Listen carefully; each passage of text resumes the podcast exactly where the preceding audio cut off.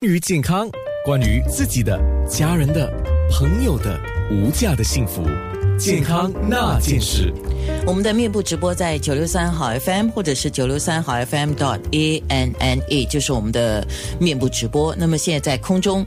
还是要请 Conny Fix and Brain Center 的心理学家王浩飞说的，就是目前失智症的已知风险包括什么？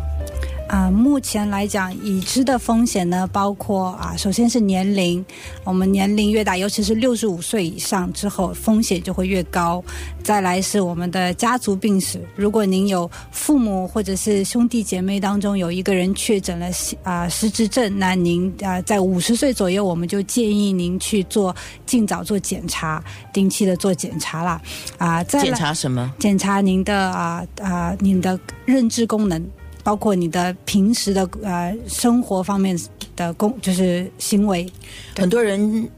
开始接受我要做立常的身体检查，对对，那个是尿液啊，对，那个是血液的身体的检查，身体方面，牙科的检查大家知道必要都没有形成一个习惯，对，包括男性也要做泌尿科，女性要做妇科检查，这些检查现在讲的是脑部的检查，对，其实呃，因为像这方面的检查，因为我们平时，因为我们每天做的都是。啊，尤其是退休之后啦，可能你每天做的事情是重复性的，大家可能不会觉得说我我的大脑有问题，因为每天做的东西都习惯了。可是如果当你学习新的东西，或者是你接触新的东西，你会突然觉得，哎，我好像不是那么像以前那么厉害，可以很快学会，可以很快接触到。所以这个其实就是一个。预警啊，我们可以其实去检查检，尤其是家族有有家族病史的，我们其实会真的是推荐他们尽早五十岁左右就应该去做检查。浩飞，你刚才讲学习新东西这个事情啊，很多人都讲我年纪大了嘛，我学东西哪有年轻人快？不会的，其实很多，如果你一直在保持的话，大脑还是可以很快的。其实真的就是一个啊。从年轻一直一直开始啊，从三十多岁、四十多岁，如果你一直在用大脑，因为我们一直讲大脑不用会生锈嘛。您刚才之前说会不会过度用脑？其实不会，你一直用一直用，你的大脑会越来越灵活，越来越好用。你的那个知识储备，你的神经大脑里面神经网络会越来越多，那可以保护你啊，或者说延缓你得失智症的可能的。可是我们常常觉得说，我们东西很容易就记不住了。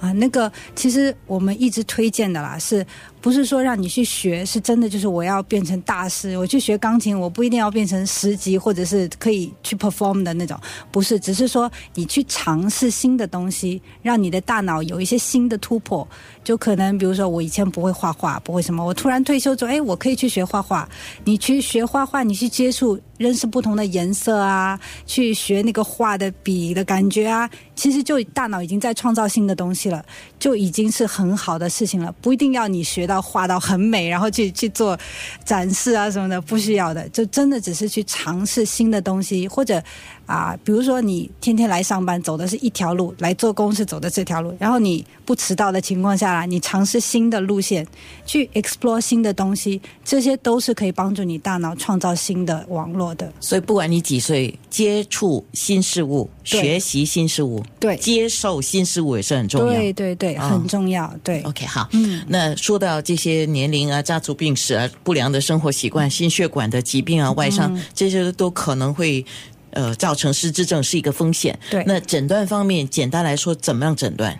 啊，诊断方面一般情况下是啊，您可以去到医院。所以首先医生会可能会问你有关家族病史，这个是很重要的。然后再来我们会有医学影像，比如说什么 MRI 啊，那些 PET scan 那些，它会让我们更好了解你大脑里面是不是会是不是有中风、血管方面的问题，或者是可能有肿瘤啊，或者其他，也是要排除掉一些其他的误诊的可能性。可能你的啊呃你的记忆受影响是因为其他的问题，而不是。大脑萎缩，或者说是啊血管性失智症，所以我们要排除那些。再来呢，就是可能你去到心理医生，或者是医院，或者心理学家，他会给你做一个啊你的每天日常行为的一个能力的一个判断。比如说啊，平时以前你是可以自己穿衣、自己做这些事情，还有。啊、问到，比如说对时间还有地点的一个会不会混乱？比如说我可以在这边就可以问说啊，今天是几号啊？号这里是对，这里是哪里？